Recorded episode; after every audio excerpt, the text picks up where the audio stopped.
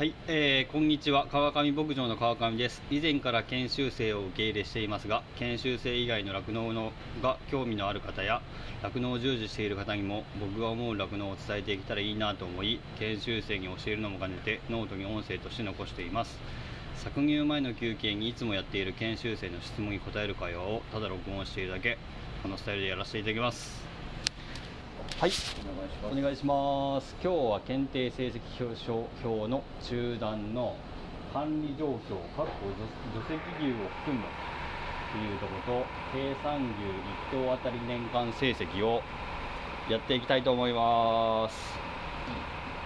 ちょっと暑いのでサイムをつけているのでうるせえかもしれないですけどご勘弁を。聞きにくいとかなるんかな？質は質はこだわってないので。質はこだわってないので。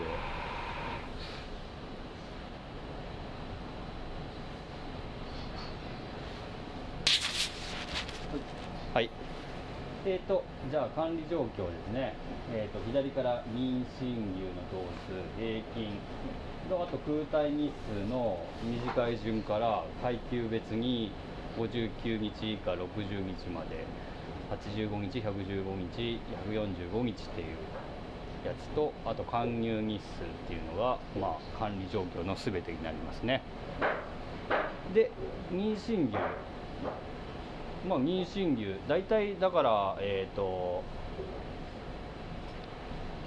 妊娠して、まあ、今日種付けして8ヶ月後に分娩がありますね。8ヶ月9ヶ月後に分娩があるので牛群内の牛群妊娠率というのを農場である程度一定にしておかなければうまいことこう貫入搾乳というこうリズムリズムじゃないや。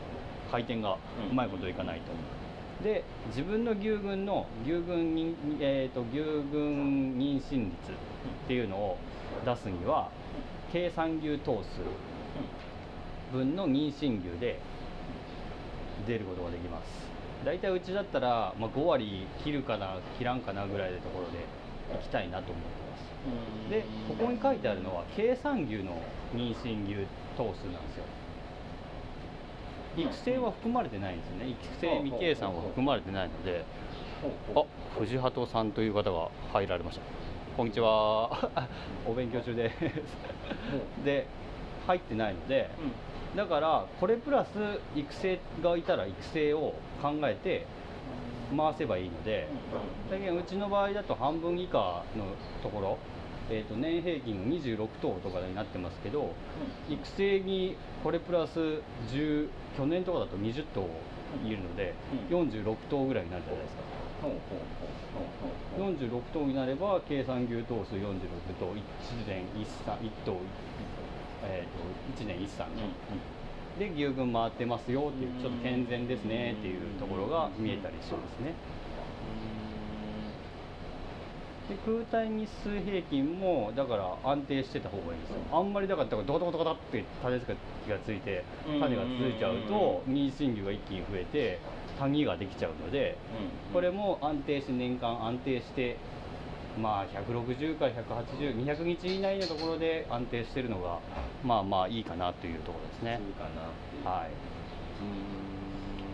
で続いて空体日数っていうところがだからこれも牛群の構成とかバランスとかで見るんですけどその、まあ、短ければまあいいですよね。こう、繁殖がポンポンポンポン回ってるっていうことになるので、短きゃいいんですけどそれをまあどこに偏ってるかなっていうのを見てもしこの59日以下とかが少なければ貫入期の管理とかを疑ったりとか、60日以下かなのところだと貫入期とか非乳後期とかのあの管理をちょっと疑ったりとかしてここら辺とかだとなんか普通通常の餌とか、あの繁殖で種付けできてますか？みたいなことをはいはい。見れたり。ちょっと飽きすぎてますそうそうそう。ってことですよねを見たりします。全体のところが見れるかなっていうところですね傾向が。そうもうこれで一概になんかこう何日だからアウトとかそういう話そういうことじゃないですね。全然。うん。でこれも。でこれもだから115日ってずっと種ついてないやつがいるじゃないですか、うんうん。だけど非乳曲線として全然乳量が下がってるやつずっと絞るのってありだと思うんですよね僕の中で。下がってないんですね。そうそうずっと下がらない傾向で美味しい、うんここの牧場はそういう曲線だからそう取るしあーそうそうそうそうあるところはもっとこうバコンと上がってバコンと下がるねんから、はい。もっと数字的にそうそうそう変わるしっていうことですよね。まあだからここを見て個体を見てっていう感じうんうん。ででここの長いやつってやっぱりねその牛群の中の繁殖指数を悪くするので、うん。ここも淘汰対象だと思ってもいいわけですよ。うんこれから淘汰される。まあ、ある意味このこれだけで一括りに言えないけど、うん。種がもしかしたらつきにくいとかっていう可能性が高いやつが多分残ってたりするじゃないですか、うん。どうしても、だったらちょっとその子はうちとしては回されへんなとかっていう考え方にはなりますよね、だからここも甲信牛と、うんうん。あのどれだけ上がってきてどれだけ廃用にするかっていうのの率でここがあまりにも大きすぎると、うん。あらあら牛群が回ってなくてその種がついてないやつばっかりで、うん。これつかなかったらまたお肉になっちゃうから牛が減っちゃうんじゃないの？みたいなのをうん。ここで見れたりします、はいはいはいはい。まあ全体をここも他のところと一緒ですね。全体を見見てどういう感じなのかな？繁殖状況がどういうことかな？だから夏とか季節はまああるんだけど、この数字がブレブレになってるところとかはちょっとなんかあんじゃないのって思ったりうん。餌がその自給飼料とかで餌のロットがすごい変わったりとか、その品質が変わったりとかそれこそ発情発見のスタッフのこのあれ技術が変わったりとか。うんうんうんうんうん。なんかその季節というかこの地元の天気だったり気候だったり、うん。そういう部分も単純にあるけど、ん。何よりもその牧場内で行ったこととリンクしてるかっていうところは結構うん難しい難しいというかなんかこういいろいろ読み取れそうですよね。そうそうそうそう。例えばうちとかだとあの和牛が高かった時期があったんで、もう全頭和牛つけてやろうって言って全部と和牛と受精卵移植をやったことがあるんですけどその時はもうすっごいひどい数字になりましたね。やっぱ受胎率が落ちるのでうん。でそのなんだろうな受胎率が落ちると分かってるやつに種付けとかしなかったので、はいはいはい。そうするともうガタガタになっちゃってでうん。和牛で副産物収入上がるんだけど自分のところの牛乳絞れないと経営回んないじゃないですか。まあその土台がありそうそうありきでそうそう副産物ってななってるからそういう時がありましたねうちの場合だと。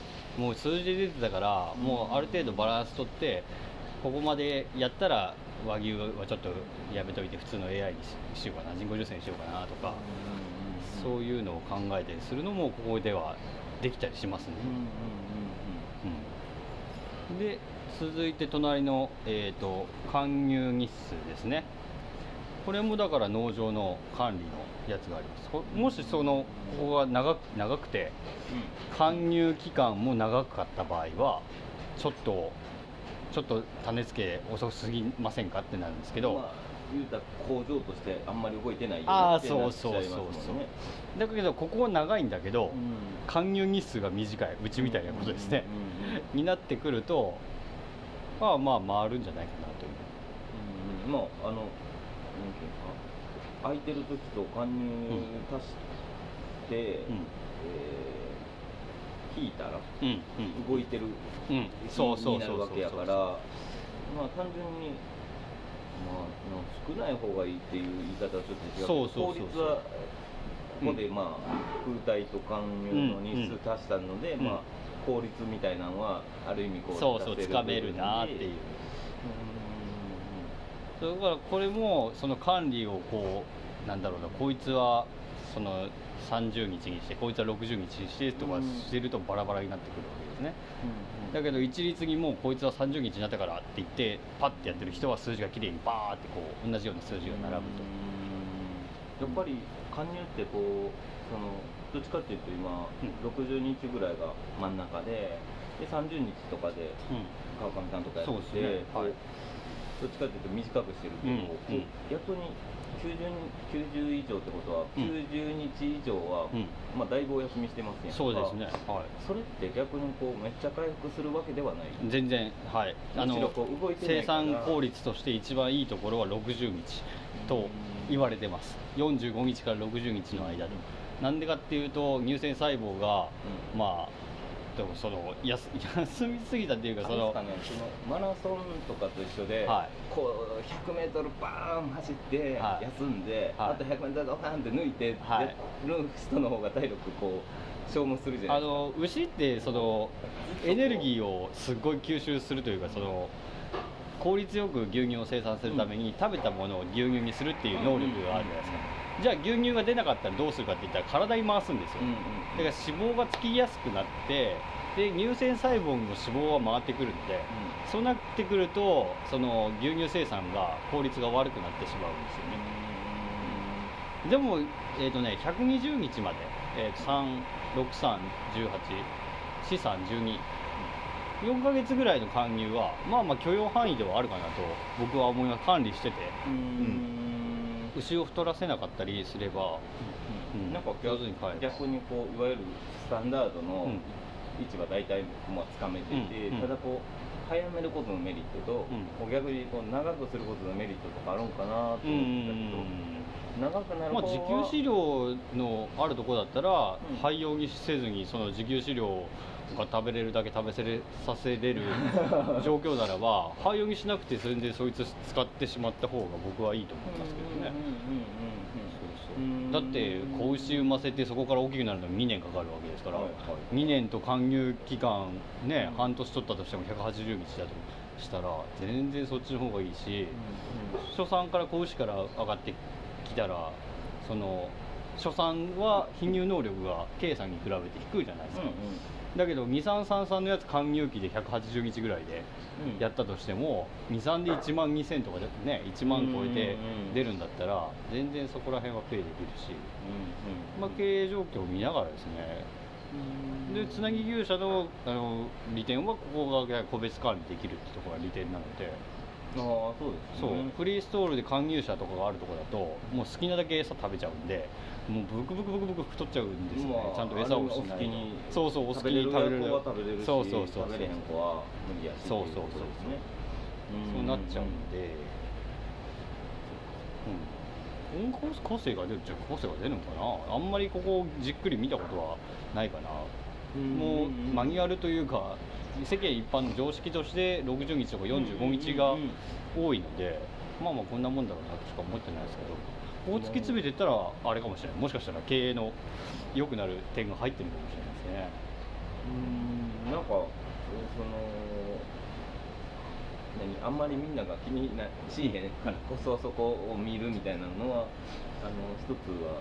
僕はだから500日ぐらい絞って、うん。初産でで500日ぐらい絞ってそこから採卵2回してあ貫入してですよ。500日ぐらい絞って父がまあ20キロ以下とかになるから、そのまま貫入にしてでそこから2回採卵をしてそいつ優秀な牛だったんで 2回採卵をしてそれから人工授精してそこから貫入に入ったっていう牛がいるので、はい、実質勧誘期間が、えー、と2ヶ月足す2ヶ月だからなので、えー、と120日でしょ？120足す280なんで400日勧誘とかうん。うん。ねあのいつも絞ってもらう日本父とかはいあん。な感じで管理してた牛ですうん。これはそれはもう超特殊ななん。かケースですよね、特殊なケースうん。本当に儲かってるのか儲かってるないのか。は全然わかんないですけど。うん。いやなんかなんかそこら辺もなんかこう、ある意味あの牛分成績で全部が分かるわけではないにしても、どこで儲かってどこでねあのマイナスにちょっとなってて、うんうん。負担しててっていうのは多分どこでも絶対にうん。うん完璧なバランスっていうのはまずありえなくて、うんうんうん。そうなった時にそれでいいですよねっていう、うん。自分の確認でもあり、うん。なんかこう指摘する側というか、もうなんかそこら辺のなんかバランスはこれで大丈夫ですよねっていうのはうん。なんかこう、常に追っときたいけど意外に自分のバランスって見えてないなっていうところはこういうデータでね超えるからなんて推移が見れるっていうのがやっぱ強いですね。傾傾向1年間の傾向が見れるっていうのは。なんかただなんかいろんな要素がこうい徐々に徐々に常に変わってるので、うん。なんかそれこそ温度だったり、うん。うん。あの気候的な部分もそうだし、うん。なんかこう、まあ、個体もそうだし、うん。なんかあとだからそれに影響していろんなことがね、うん。なんか要素加えた時になんか去年と違うからどうと言えへんうんところ、うんうんなかなかこう読み取るのがそうそう難しいですよね。で一番端っここの計算牛1頭あたり年間成績ってところに入っていきます、はい。まあ、これが、えー、と1年間分のその成績の推移ですね、普通のところは普通に種付けしてその甲信牛が上がってきてってなるのでで周遊牛はずっと成績がいい牛たちが上がってくるじゃないですか、管理を変えなければここって普通に推移して上上向き上司で上がってこなければおかしいんですよね、なのでそのずーっとこう経営的というかその計算機の能力自体がどんどんどんどん上がっていくような推移が取れてないと、まあ、ここでこのこの、えーと項目別私有牛成績とかと見ながらこう自分のところの成績が上がってるのかなっていうのを見るのがここですね。全体を。あとはその全国平均とか組合平均とか県平均と比べて自分はどの位置にいるのかなっていうのを確認するのもここら辺で見ることができます。で計算法の注意としてここ305日成績の年間の成績なんですようん。うん305日って言って搾乳あ貫入で分娩してから貫入までの期間をやってでそれに至らないやつは補正とかいろいろかかったりするんですけど予測値とか、うんうんうん。そういうのを全部加味したやつがここなんですよね、で実測値こっちのまた明日以降になると思うんですけど240から305日成績っていうここは確定した数字なんですよ。はいはいはいはい、はい。実際の数字。実際の数字。はい。でうちの場合だとここの数字とあんまり今回変わってないな。8995ってここ平均または合計に書いてあって、こっちのところは8990って書いてある、こっちの方が普通ここの差ってゼロになるはずなんですよね。予測値と。反対に。なるはずなんですけど、うちのってこことここが乖離してるんですよ。うんうん。離れてるんですけど、うん。その離れてる理由は30日間牛で勝ったりとかあの長期間牛とかしちゃったりするから普通の方と違うんですよ。その普通の方の305日間とあそうそう。違うそうそうスケジュールで動かしてもらってるんで。あの前にも話したけどその305日成績の一一入期成績じゃなくて障害成績であの牛を飼っているというか感覚があるので、だからちょっとその計算法が違って一概にそのここの成績が悪いから父出てるんか出てないかっては見るのもちょっと難しいですね。だからここここがすごい。全体の、えー、と計算牛1頭あたり年間成績っていうのが多い。んだけどここの305日成績が少ないみたいなところがあると、なんか買い方ちょっとおかしくないですかとか。そういうことになっていく本当はこう出せるはずなのにうん出せてないってことにもなるしってこと。ですよねうん。そういうのもまあ細かく見ればそのどういうとデータの取り方してるかなっていう見ると分かります。の例えばさっき見た搬入日数とか、うんうん。空体日数がこう、標準とされてる数値よりこう短かったりすると、うん。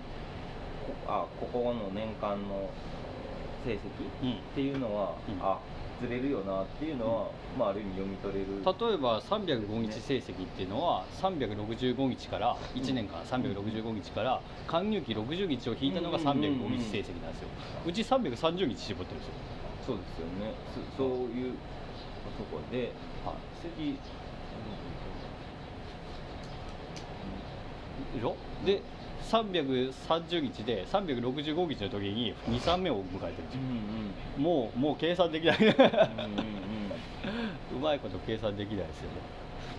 ですね。でだから普通のところは還入期に入って次の月に分娩を迎えてなかったですよ。ね2ヶ月取るので。今日還入にしたとして検定が今日あったとしたら次の月とその次の月まあその次の月は入るかもしれないですけど還入期って言ってその計算法にこう牛群検定からは外れてるんですけどそれがうちではもう今月は絞ってるし来月も絞ってるけど分娩があるみたいなことがうん。起こったりするんでエラーが出ます。ですね。うんうんうん。いやなんかあのすごいこうなんていうんですかあの牛群成績自体をこうしっかりやることによってうん。得られるデータっていうのもうん。すごい大事だけど、うん。そのデータ自体でこう設定されてる表をの部分うん。自体がもう60日やようんとかの感覚でうん。ややられてるとうん入った人がこれを教科書で学んだ時に、うん。はい加入は60日覚えました、はいはいはいってことになってはいなっちゃうなっちう。ーん結局川上さんと同じ答えにたどり着くんは、うん。そのまあ、10年後というか。ゃ うそうですね。自分で牛飼って ね。こうだなとかってなっちゃうと思うんですよね。なんかそこのなんかわ枠組みのうん。あのところうん。とか、その変えてええ部分とかうん。変わる、変わり得る部分を、なんかこうさらにこう読み解く上では、なんかもしかしたらこうなんかそういう部分もこう疑えるとうんいうか、うん。でここにはあの書いてないんじゃないですか言うたら。あの、まあ例えばその日本記録とかを出す牛がうちにいたとして、そいつを305日成績の計算法に入れなかった場合、30日還元をしたりとか、めっちゃ絞って500とか600日絞ってそれからやったとか、うん。その計算法に当てはまらないやつで日本記録を出した場合は、うそれは無効になります。うんですよね多分ね。そうそう公式じゃないそうそう公式じゃなくなりなんかます改造車であってああ車検そうそうは通らないよああそうそうそう。っていうことになっちゃいますよね。そうん。いやなんかそこら辺なんかすごいうーんなんかただただ感覚的にねこれはあのーなんかこうほんまにええもんだったり、そううん。まあ、次のうん。やばいやつを産む時って、うん、普通なことしててあの60日をしっかり守ることによはい。って出てくるやばいやつって、はいそのそんなにやばくないというか。やっぱなんか違うチャレンジをしないと、はい。まあ、ある意味こう分かんない部分もあるんかなっていうところは、うん感じますよね。僕はだから30日間にを人にはおすすめしないしうんうん、多い多い移植とかも全然人におおすすめしないですよね。30にしたからどうとかじゃない。そうそう。それがあってこうなってこうなってこうなって経営になるうまくなるよっていうのはもう全体を捉えてじゃないと、うんうんうん、無理なしかもそれこそこう自分のなんか、まあ、経営スタイルだったり考えだったり、ね、あとまあ実際にできることであったりで考えた時にそこが今はいいんちゃうかとか、やれるんちゃうかっていうところですから、うん。なんかなんかそれもなんかすごいこうややっていく上でなんか考えたいところというか、うんこうあの人が似合ってるからやるとかじゃなくて、うん。自分はどれができるんかなってその時にもういやもうこれってこうだからこううん。ああだから、うん。じゃなくてやっぱこう選択とまたあとなんていうんですかいい意味でスキルというか、あとこう波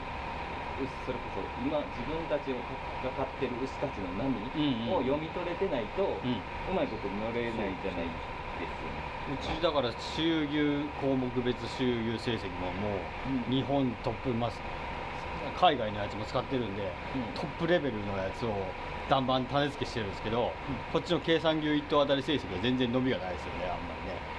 まあまあまああの まあいい感じでまあ。あそうそうそう、まあ、ちょっとずつちょっとずつは上がってるんですけど、うん。全然伸びがないのはうん。餌ケチっていうから前も話しましたけど、うんうんうんなんかなんかある意味その牧場ごとに、はなんかいやそれは全部の数値がいい意味で上がればええと思うんですけど、うん。ただなんか自分らとしてこうこうの部分を上げたいんようんっていうのは、なんかこう仮に自分で経営する側に立ってなかったとしても、うん。ただ単にこう作業員の一人として見られてたとしても、俺らってこの数字を上げたいよなっていうところはある意味こう目的として、うん目標数値として、うん。でなんかなんかああったりしないと、ううんん、ほんまに漠然とし終わっていってしまう部分だから、なんかこれはある意味こうなんか農業とかってどっちかっていうとすごい数字追われて、うん。なんか営業他の営業の仕事みたいに、はい。お前売り上げが今月はとかって言われない部分がうん。強い気はするんですけど、なんかいい意味でなんかそれは取り入れれる部分もあるんじゃないかなってすごい思いますね。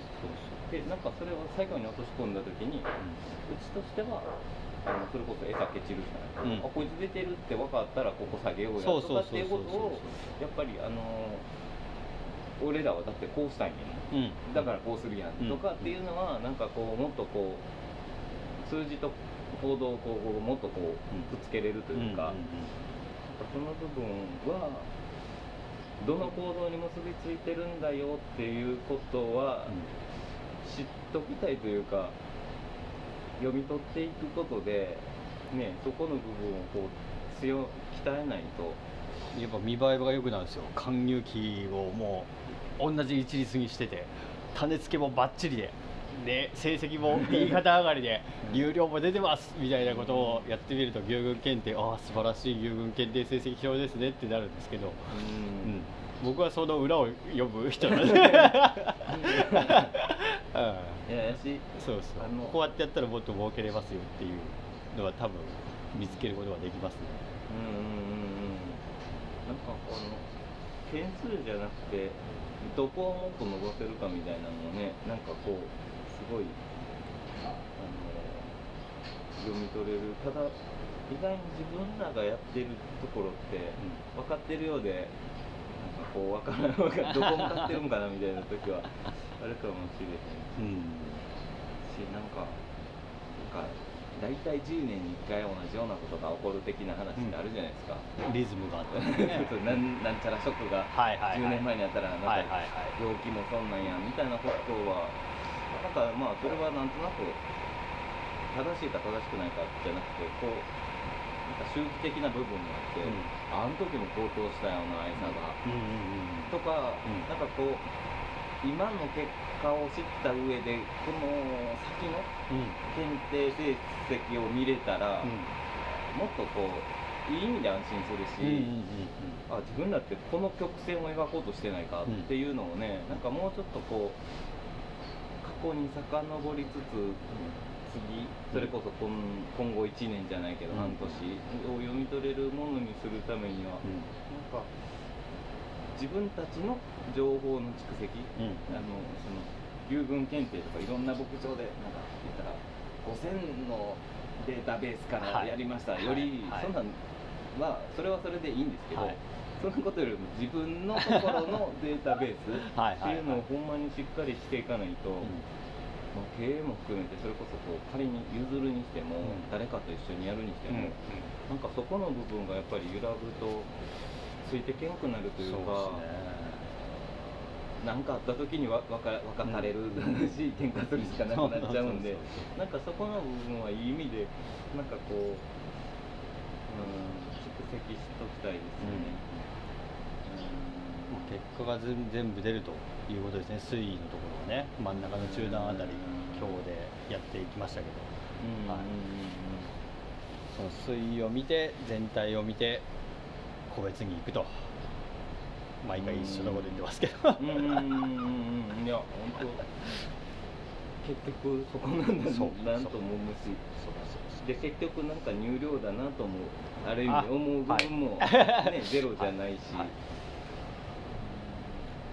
そんな感じですかねじゃあこれで終わります、ありがとうございますはーい、じゃあ搾乳します。ありがとうございました。は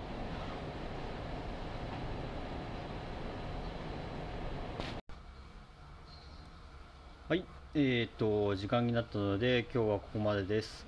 この配信良かったよーって方はサポートそれとおすすめよろしくお願いします質問などはコメントや DM、その他にも Twitter や各 SNS、質問箱もありますので、そちらでお願いします。あと、こんなことが知りたいとか、やってほしいなんてことがあれば募集しています。酪農家の本業に支障が出ない程度に継続して頑張っていければなと思っています。じゃあ、ではこれから作業します。ありがとうございました。